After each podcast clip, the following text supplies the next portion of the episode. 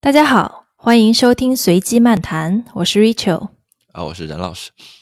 哎，大概是在半个月前，在 NASA 的官网上出现了一篇谷歌的论文，里面就提到说，谷歌在量子计算领域实现了重大突破，然后发明了一台量子计算机。据说哈，这台计算机只需要三分二十秒就可以完成全球最大的超级计算机一万年才能完成的计算。但是非常有戏剧性的是，这篇论文很快就从 NASA 官网上撤下来了，而谷歌和 NASA 都没有解释到底是发生了什么事情。那即便是这样，这篇论文的内容也被很多人拿来解读。所以我也是非常好奇哈，所以今天就向任老师请教一下，量子计算到底是怎么回事儿？那个，我我说一下背景，我只是很多很多很多年以前在学校的时候上过一门相关的课，然后有一点点的这个基础知识。那个呃，对于这个领域现在在干什么，已经一点概念都没有了，就更别说 Google 的这篇论文，他们有什么新的发展。大家也知道，Google 挺挺。挺挺挺疯狂的，就是每天都在做一些这个特别呃前沿的事情，所以我我我我并不觉得我能对 Google 的这篇论文讲的特别清楚，但是呃，顶多可能就是对这个量子计算这个东西的基础知识能有一点这个，还有一点点回忆啊。啊，不过我我觉得至少我们的听众。那大部分吧，应该对这个量子计算也没有特别多的研究啊。如果有的话，可以跟我们联系，也许我们可以采访 做一期节目。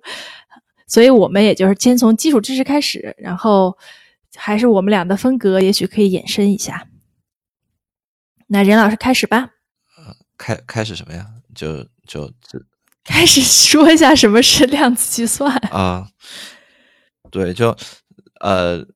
量子计算它就是一个呃全新的一个嗯计算机的一个构架啊，它也是两部分了，就整个这个计算机学科其实也可以把它分成两部分，一部分呢是我们所谓的造计算机的这帮人，嗯嗯，你可以把它叫做这个呃弱电或者叫做电子这这个领域，这帮人研究的事儿呢就是怎么样去折腾这些呃。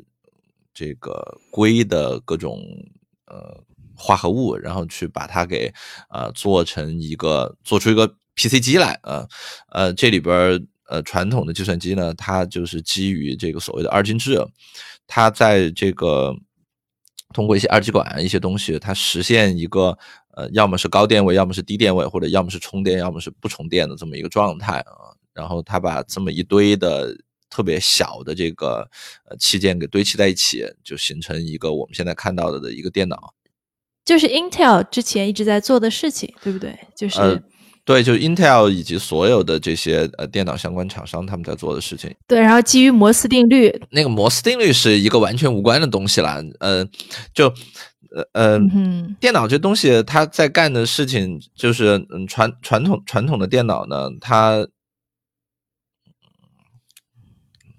怎么说呢？就它整个整整个东西完全是完全是基于二进制的啊，就是呃，它最基本的表示就是在某一个呃器件上边，它要么是充电的，要么是不充电的啊，那么它分别表示零和一，然后呢，它。当你有特别大量的器件，呃，分别来表示零和一的时候，你就可以对它们去组合，去表示很复杂的这些事情。就我们平时看到的什么什么视频啊、图像啊、文字啊这些东西，那在计算机的底层其实都是一堆零和一的表示。啊，那它为了处理这些事情，就因为你大部分时候你也不光是对存储感兴趣嘛，你你实际上是对计算有兴趣，所以说呢，他会去做一些，呃，这个元器件，也就是我们什么 CPU 啊这类的东西，啊，你把这些零和一呢放进去。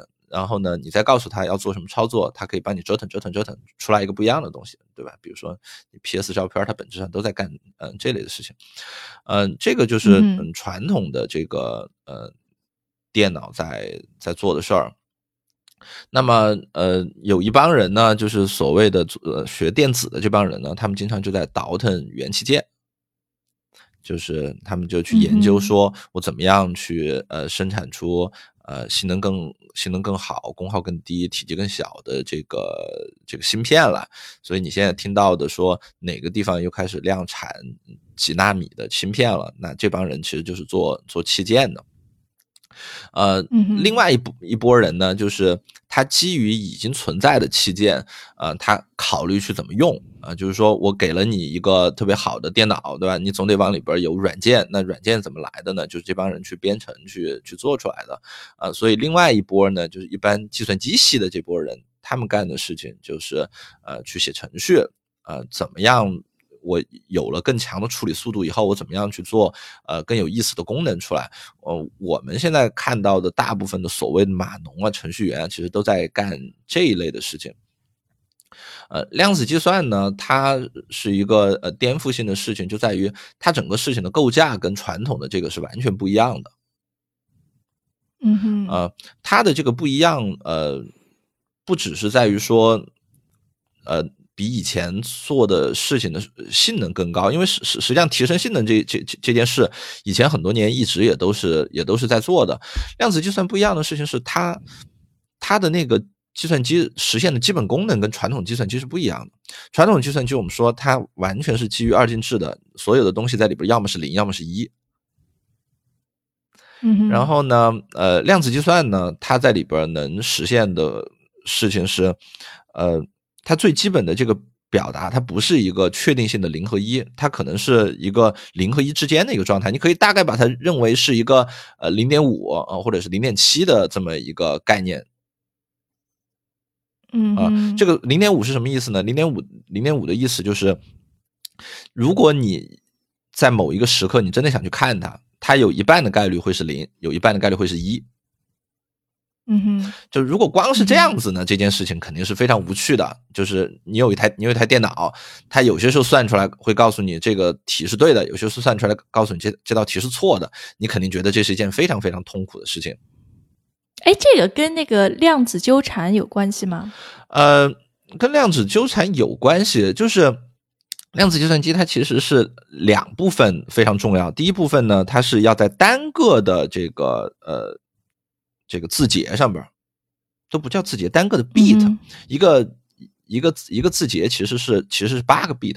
Anyway，就是你要在最基本的单个的东东西上边，首先你要能实现它有一个呃介于零和一之间的状态，就是所一个一个所谓的一个量子的一个 bit。然后呢，呃。缠结这件事，它叫 entanglement。缠结这件事儿，它说的事情是让你的各个呃 bit 之间还能够发生相关。嗯哼，啊，这个才是就是量子计算机整个变得有趣的一点。就是举一个基本的例子是，如果你在传统的计算机下边，比如说你有十个 bit，你有十个 bit，相当于是你有十个人去举旗子，有些人把旗子举起来，有些人把旗子落下去。然后呢，你告诉一个人，你说你把旗子放下来，那么他就他自己就把旗子放下来了，跟其他的几呃其他的几个人是没有任何关系的。嗯哼，呃，量子计算里边呢，因为它实现了各个 bit 之间的所谓的这个缠结，那么你指挥一个人的时候，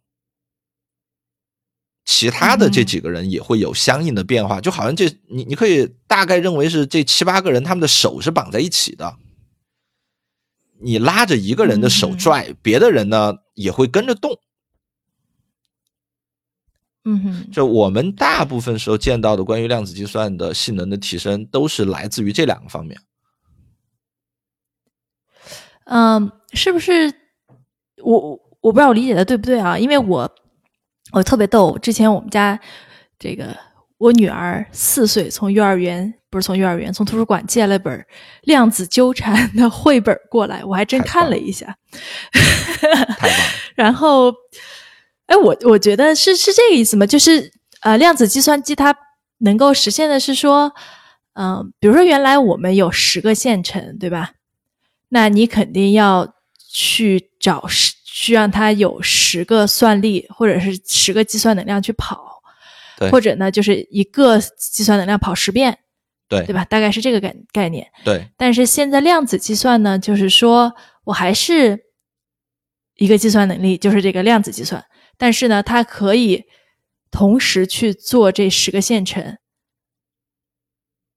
呃，有一点这个感觉，就是因为你的这几个呃，你的这些信息之间，它们是相关联的。嗯哼啊，所以呢，呃，一定程度上来讲，就是你以前你做你操作一个 bit，你就是操作一个 bit。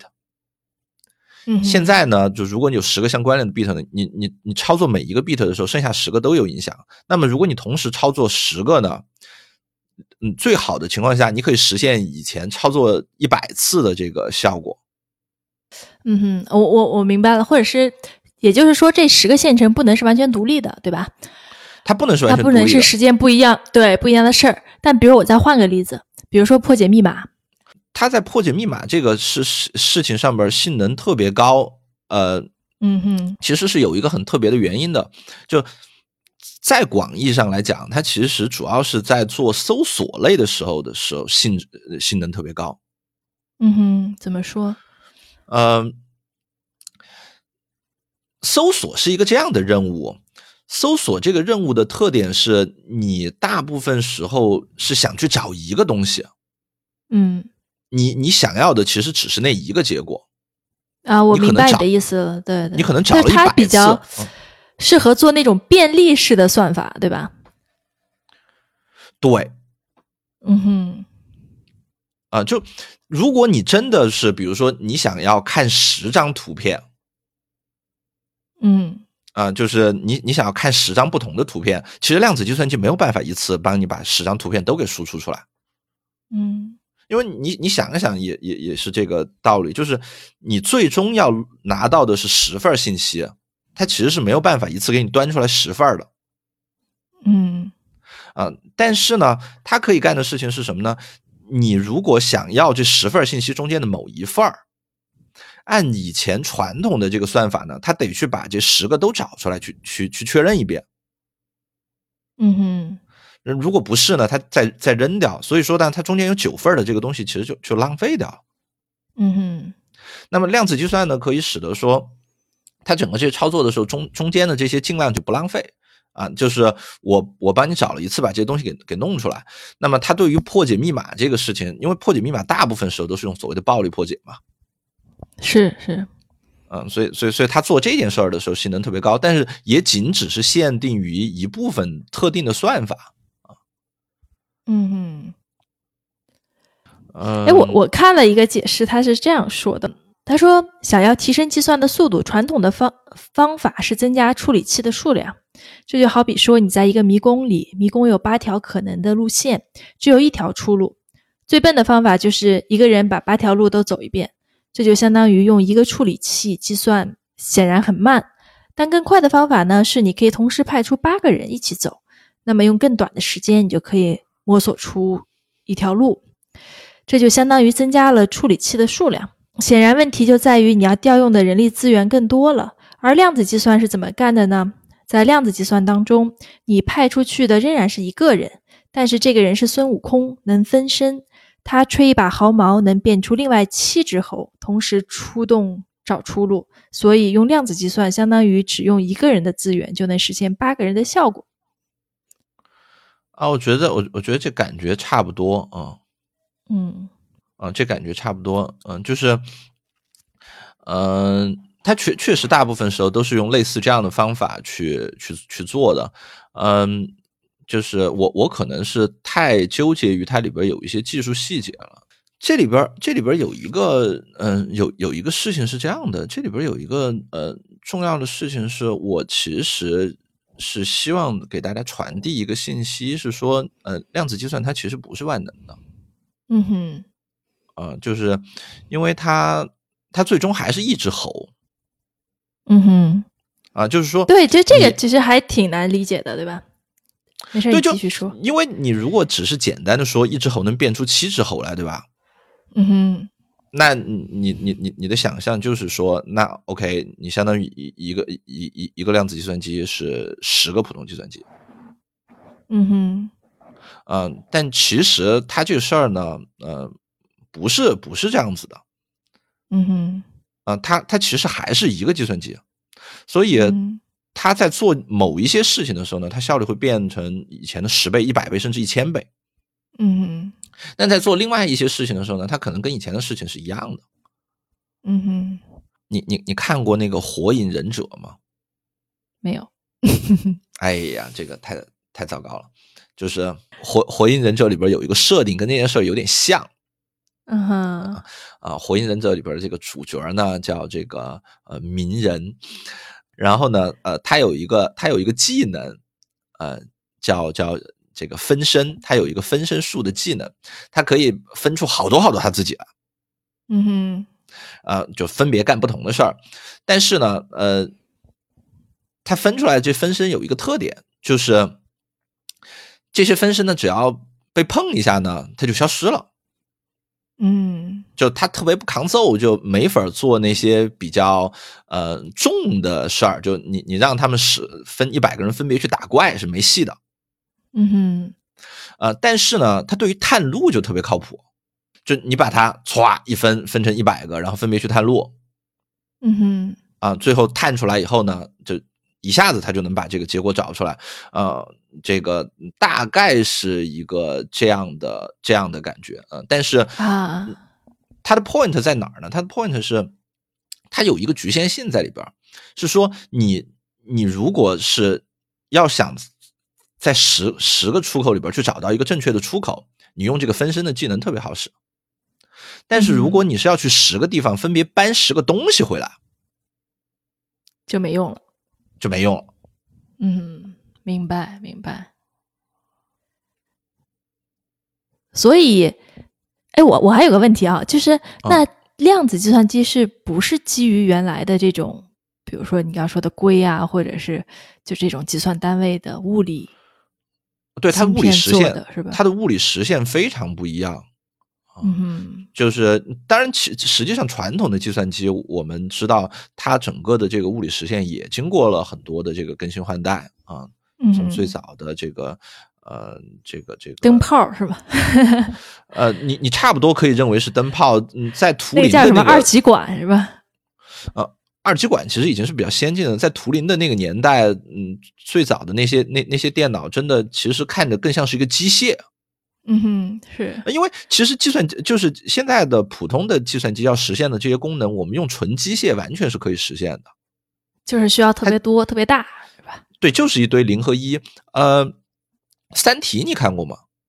看过，啊，《三体》中间有一个，嗯、应该是在第一本有一个情节，我不不知道你是不是还记得？他们在这个呃《三体》的这个虚拟世界里边，呃，他们试图去用纯人力来实现呃计算机的功能。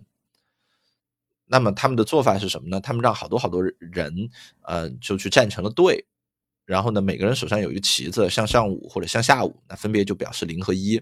然后呢，每一个人呢就看着身边的这几个人的旗子怎么舞，来决定他自己的旗子怎么做。每个人的规则都是非常简单的，都是非常简单。但是他通过聚集特别大量的人，呃，来实现很复杂的计算。呃其实我们现在用的电脑跟这个东西的逻辑是一样的，它这里边的每一个人就像像好像在扮演一个这个晶体管一样。嗯哼，啊、但它整个的逻辑都是你只有两个状态，你旗子要么往上，要么往下。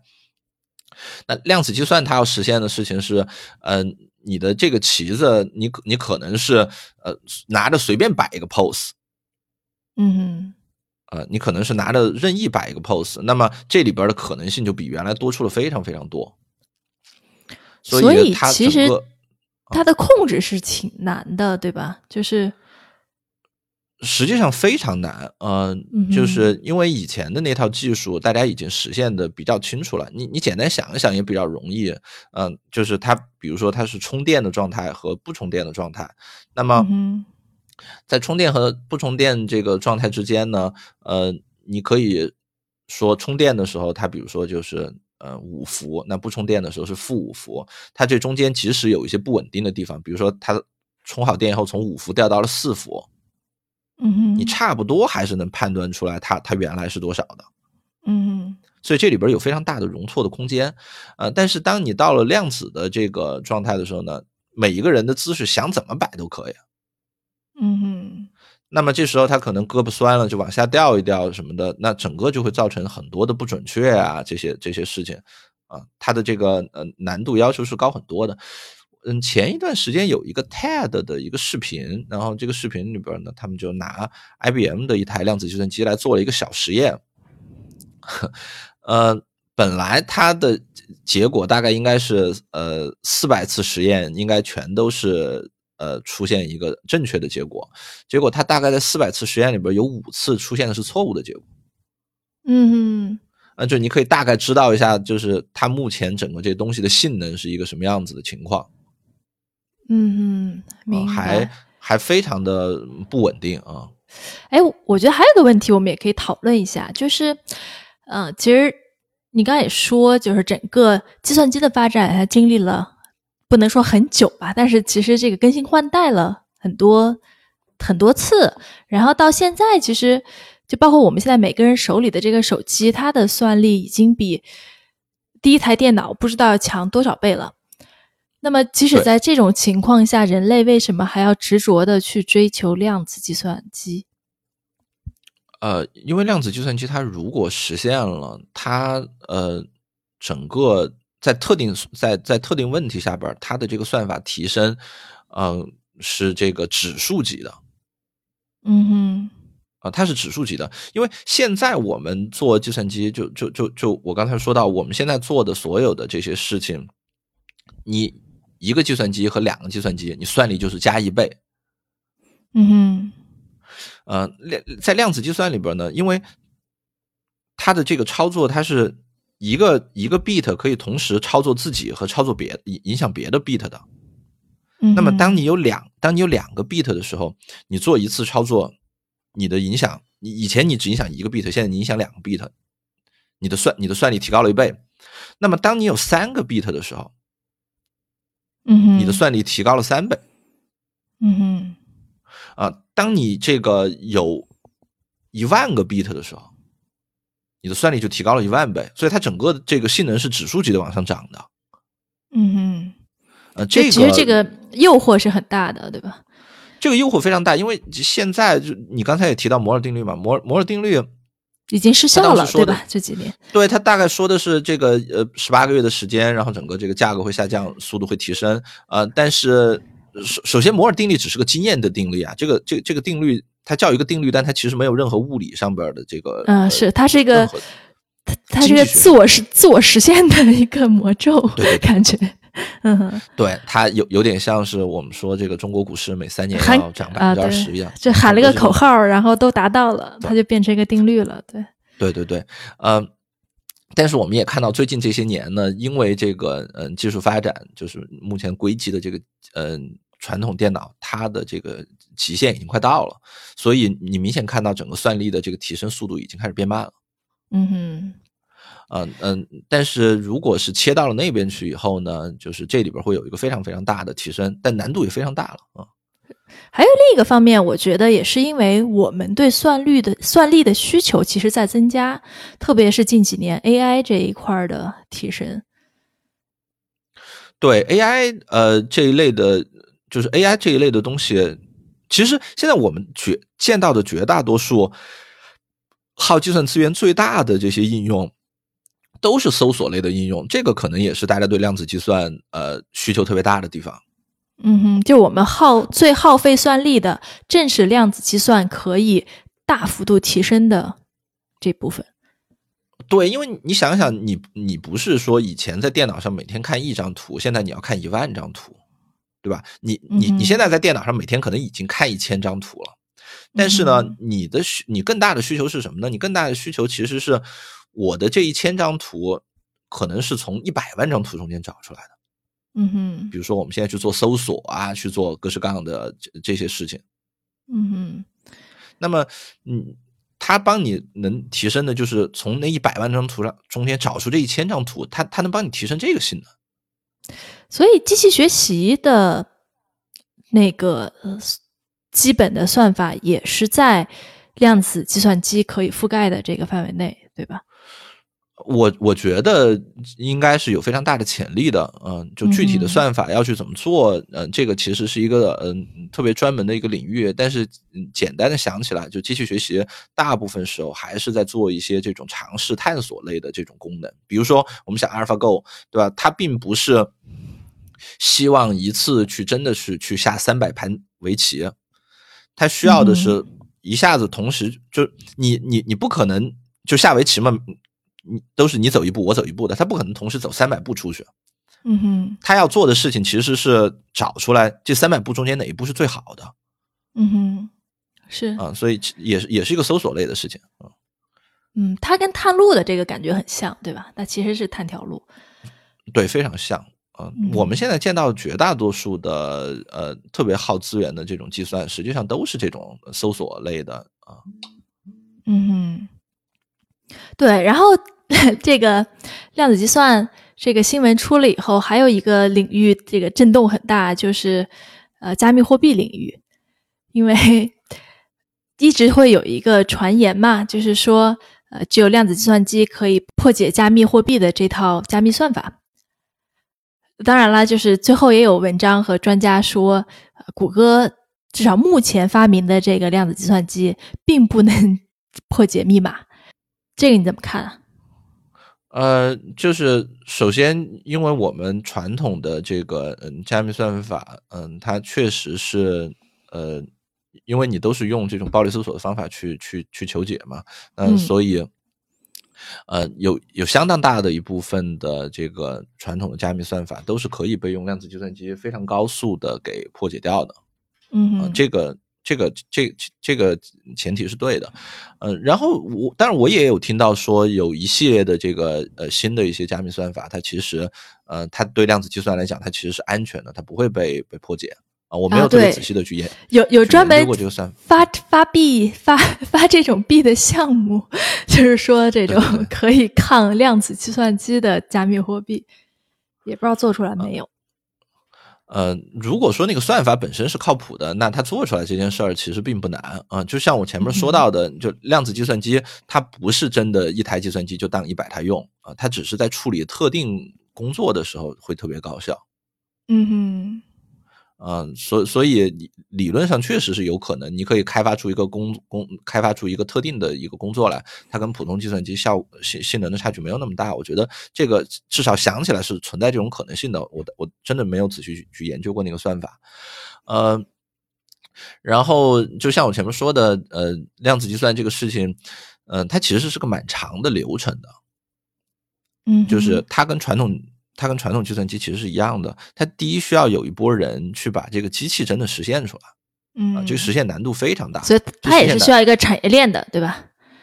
对，它需要一个产业链，它前面需要有人先把硬件这部分搞定，然后还有需要有人去搞定算法，嗯哼，啊，现在搞算法的这波人特别多，啊，那个时候我上的这个课主要也也也都在研究算法层面的事儿，因为算法层面的事儿就是一个嗯。这个这个纸上谈兵的事情，你只要有几张纸，你就可以先干的，成本也比较低啊。嗯嗯，啊，就如果我有一百万，我想怎么花，差不多是那感觉啊。但是真的要去把那一百万给挣出来，其实还挺难的。现在瓶颈主要也是在这边。所以，如果说有一天真的量子计算机做成了，那比特币是不是就没有价值了？我其实没有那么担心这个问题啊，就是。几点上面来说，第一点呢是，呃，现在用基于信息安全算法的东西太多太多了，嗯哼，啊，我们平时做的银行的这些转账啊，啊，你你你平时的这些通讯啊，就有非常多的包包括国家安全的这些东西，有非常多更有价值的这个东西都在用这些算法，嗯哼，呃，比特币当然它有它的价值，但是相比于我们刚才说的那些来讲，我真的。我我觉得这不是你首先要担心的事儿。嗯，那按你要你这么说，真的有量子计算机的话，这个对人类生活的影响，呃，就是线上生活的影响还是很大的。嗯，其实这跟这个嗯最近出来了个病毒，我觉得感觉差不多啊。就你你把所有东西修复掉，修复一遍，我觉得就 OK 了。嗯哼，因为绝绝大多数东西它是可修复的，包括比特币就。它大不了就社区就更新一个新版本就行了。它从某一个节点以后，呃，从某一个区块以后，它把它的这个算法给改掉。嗯嗯。呃嗯，就是当然，你你会需要说这个所有的这个矿工节点去做什么升级啊，去做一些这这些工作。呃，但是其实前边我们也看到，嗯，加密货币这边也有成功的去做过这些，呃，这个升级、算法修改去做这些，已经有有过这些成功案例。那么以前做过，那为了这件事，大不了就再做一次，就跟当年应付千年虫是一个道理。嗯，哎，那你你预测一下，你觉得？人类需要多久能做出来量子计算机？啊，我其实不像很多人这么乐观，因为我我接触这东西时间也蛮长的了。就我我上这个课的时候是这个十几年前。嗯哼，又暴露年龄了。那对，又暴露年龄了。那你你想想，从那个时候到现在，呃，我觉得在起呃这个硬件实现层面的进展是有限的。嗯哼，啊，那我早比较早的关于量子计算的这些 paper 是七十年代的 paper。嗯哼，感觉这个就跟什么 AI 啊、VR 啊一样，是不是？其实挺像，就是。对，就是对于刚听到这个东西的人来讲，你可能会突然说，发现这两三年里边一下子就听到这东西，仿佛好像这东西真的是两三年发展起来的啊。但是实际上，呃，如果你真的了解这个行业，包括 AI，包括量子计算。包括了解它比较早的话，你会发现这个是一个大几十年就存在的一个行业。嗯啊，它有有非常多的重要的进展，我不是说它没有进展，它有非常多重要的进展，但并不是说这些成果是一夜之间取得的，它其实是前面人堆积很长时间所取得的这些成果。那么会不会真的是立刻就到了这个引爆点了？我我没有那么乐观啊。包括阿尔法 Go 当时出来的时候，有一帮人非常的兴奋，但是我们后来发现这两年它还是有比较稳定的产出的，但并没有像很多人想象的一样立刻就怎么怎么样。是，哎，还有一个说法，我不知道你有。没有听过，就是有一派他会觉得，就类类似于，嗯，Matrix，对吧？就是我们现在的这个世界是一个虚拟世界，或者是一个更高智慧人类创造的一个模拟世界。你应该听说过这这种这种这个价值观吧？这种世界观的呃假设。那么在这种嗯，对，不排除这个对，在这种假设下呢，就会有有一种说法是说，量子计算可能就是。比我们更高智商的人类用来创造这个世界的一种算法。那所以有人会说，呃，他们不会让我们来破解这个算法的。那还有一类是说，如果就我们现在的这些普通人类，如果掌握了量子计算机，就可以跟我们的创造者进行对话。啊，我我觉得这个，呃，嗯。就首先，它是一个比较宗教式的这些，它是个假设嘛，对吧？它是个模型，或者是怎么说？对，嗯，我我觉得是这样子，就是如果我们真的认为它前面的假设是对的，呃，那么，嗯，他后边他说的这件事情是不太会发生的啊？是什么不太会发生？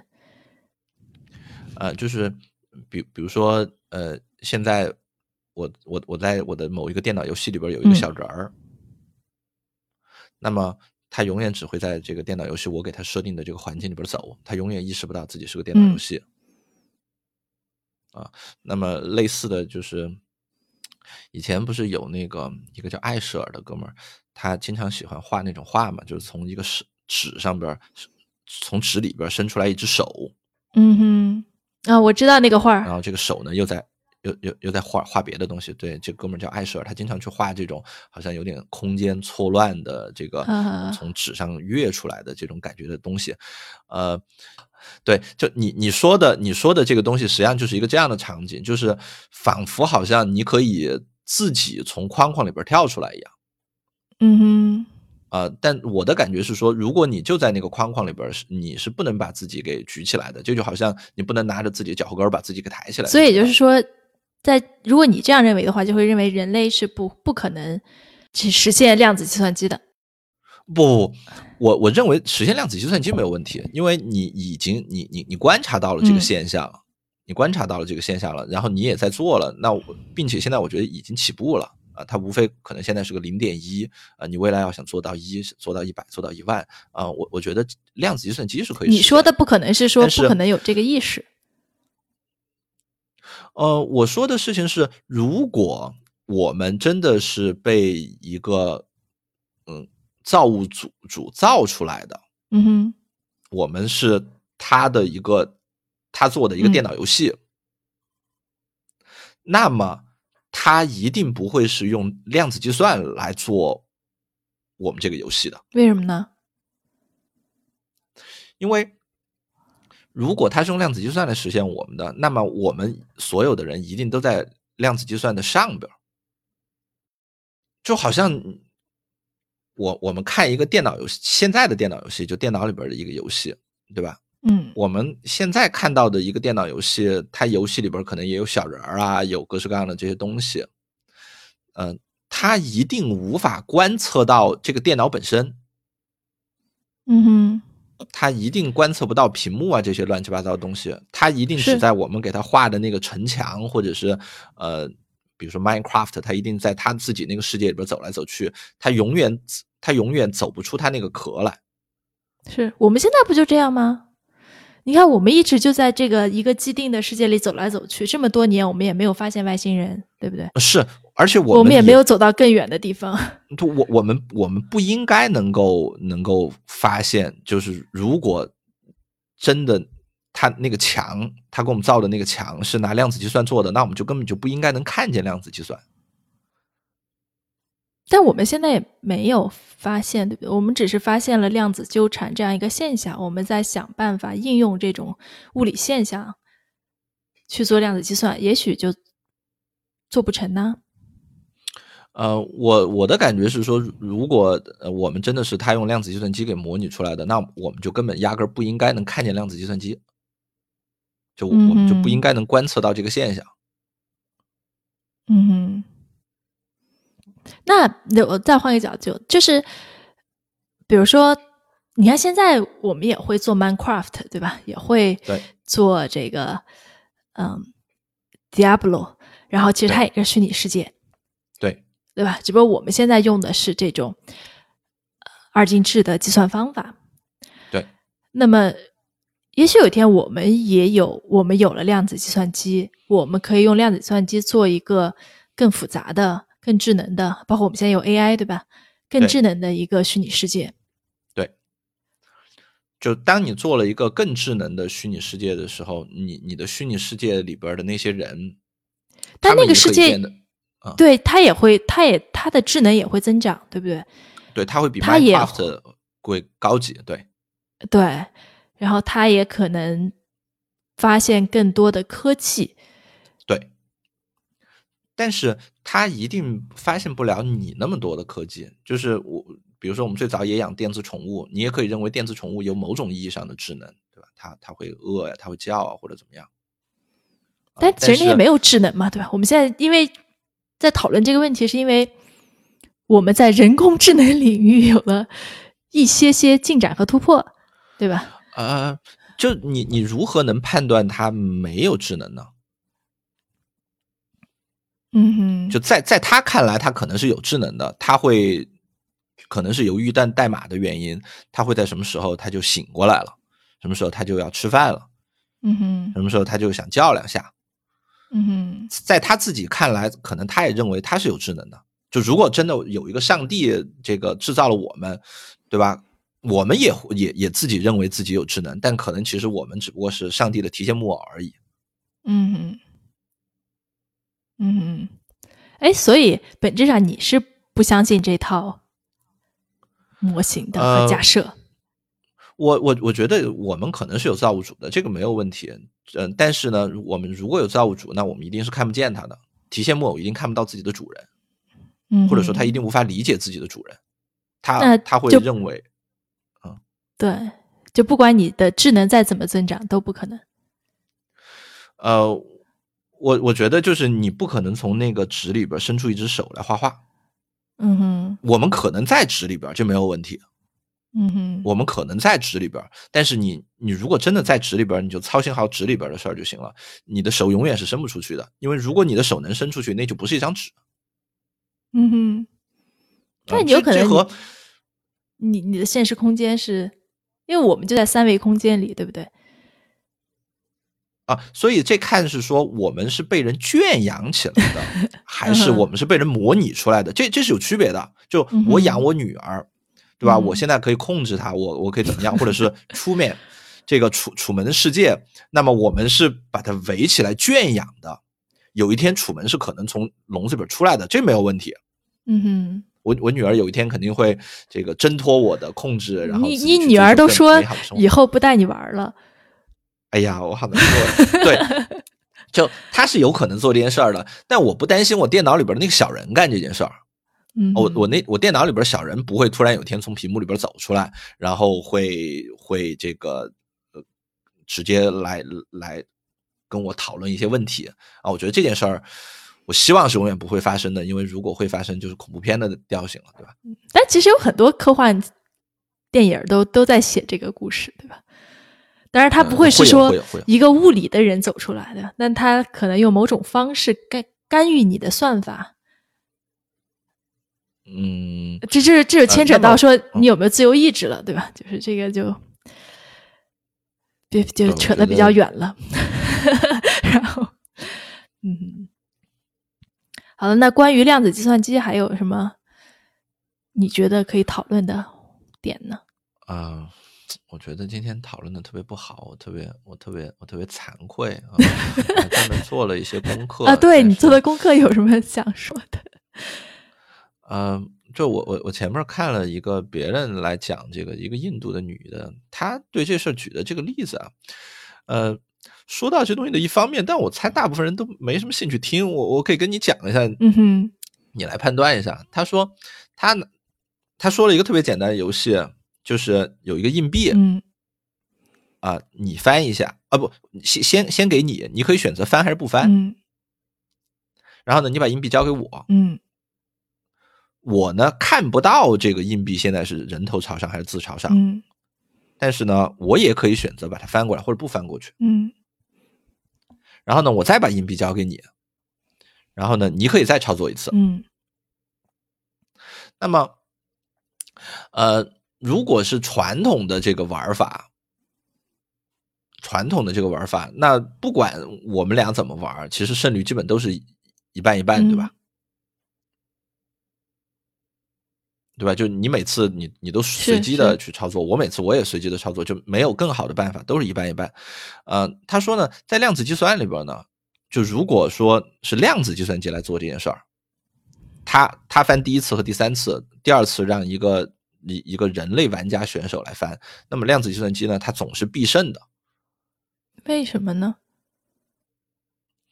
呃，大概的感觉是这样子，大概的感觉是第一次的时候，它既没有把硬币翻过来，嗯它既没有把正面朝上，也没有把它背面朝上。嗯它第一次的时候把它翻着，他他第一次的时候把它翻了立起来了。然后他把它翻了立起来以以后呢，你不管怎么动，这就是你翻过来还不翻过来，这个硬币还是立起来的。因为因为嗯，就是你你想，你本来一个硬币是平面趴在这个桌子上的，然后呢，你把它立起来了，嗯把它立起来以后呢，这个人类人人类选手呢，你如果不翻它，它还是立着；如果你你把它翻个一百八十度嗯，它也是立着的。嗯然后呢，他说这个电脑再拿到这个硬币的时候，他知道硬币肯定是立起来，他把硬币按特定的方式放倒，嗯放倒下来一定是他想要的那一面朝上。嗯大概呃，他在这个呃嗯这个这个这个数学上是这么一个情况。呃，那么呃简单的想呢，就是你你在玩这个游戏的时候呢，你在玩这个游戏的时候呢，你只能是在正面和背面之间，你只能走在这个格子上边儿。而电脑走呢，它可以不走在格子上，嗯，其实我我它可以走在两个我没有特别的理解啊，但是感觉就是说它有一个新的维度，对吧？就像你是一个三维世界，它有第四维对它有一个，新的维度它就可以搞你，对吧？就像那个《三体》里面的四维攻击一样。对对对对对、嗯对，啊，就是它它的这个来自于这儿，但是我我是觉得，就这个例子，它它很好的说说到量子计算的一个点，嗯，就是说它的这个状态是介于零和一之间的，嗯，但是它对于解释这个为什么大家在算力方面有这么大的提高这件事儿没有太大的帮助，嗯，然后呢？呃，另外有一个澳大利亚的一个视频呢，做的还可以，嗯，但是那个视频呢，就是讲的略有点专业啊。我觉得那个那个孙悟空的例子还不错啊，就是那个呃孙悟空的例子，虽然呃他只是强调了某一个面啊，但是他对于去解释为什么这个算法它在某一些问题上边性能这么高，我觉得是一个比较好的一个表述。OK，嗯。对，就是所以，所以量子计算，我觉得没有什么特别需要操心的。我并不觉得，呃，对于大部分的人会有太多实际生活的影响。呃，现在有这么一件事儿呢，就是呃，因为这个量子计算它变得更呃真实一点，呃，这个量子计算机可能也会在未来的某些年里边就出现。呃，有一些人已经开始去，呃，学这个量量子方面的算法了啊。所以你觉得这是个好主意吗？因为纸上谈兵的这件事，呃，就是还是有点偏早。如果你是一个偏研究型的人呢，你你这个时候去介入，可能会有更多的 funding 啊什么的进来。但如果你想指望靠这事儿找工作呢，呃，你你不知道需要等几年啊，啊，就你可以想象，就是一波一波的 AI 和 VR 先烈是吧？嗯。就就跟当时那帮是会写智能合约的一样，任老师不是也是会写智能合约的？一天的时候，啊，我这就是 临时的看了两下，对吧？而且也看的比较晚，已经错过那个最最热门的时候了。哎，你继续。就如果量子计算机真的出来，它可能会突然需要一大帮这个量子码农。嗯，行啊，我觉得也聊了不少东西。其实我对。虚拟世界的假设还是很感兴趣的。呃，我觉就是我我始终的感觉是这样子，就是说虚拟世界是完全有可能的。呃，就是包括上帝啊，包括神啊这些事情是完全有可能的。但我始终相信是说，如果我是被他造出来的，那么我不应该能看见他。嗯哼。就当然，我我想象的就是那种我的电脑里边造出来了，但有可能这只是一个实验，应该能看？他也希望说看看你能不能看见他。呃，对，所以这就看是说他当时造我的时候，他是在电脑里边把我造出来的，还是在一个安全屋里边把我造出来的？对，他可能是把我，他可能是把我放在了某一个太平洋的小岛上边。一个宇宙的小岛，然后呢，他在外边看着我，然后我在里边。那么在这样的情况下，我有可能是有一天我可以逃出逃出这个克隆岛的，啊，或者是我逃出出门的这个大的，嗯，这个天穹，我是可能逃出来的。我女儿也能逃出这个控制，对魔爪啊。但是如果我在电脑里边，我我我就肯定没戏。嗯，哎，你看过一个科幻小说叫做《蛋》吗？就《The Egg》。没有讲什么，他大概就是讲说，呃，他也他有一个短片儿，动画短片儿也拍的挺好的，就 YouTube 点击率爆高。他大概的意思就是说，他怎么解释这个生死？他是讲一个人死了还是出车祸？你要不要自己看一下？我这边给你剧透太多了。我推荐你，我推荐你去看一下，对看看我觉得还挺。好，还挺有意思的，行呗，那我们今天就先这样啊！感谢大家收听随机漫谈，我们下回见，再见。哎，下回见，拜拜。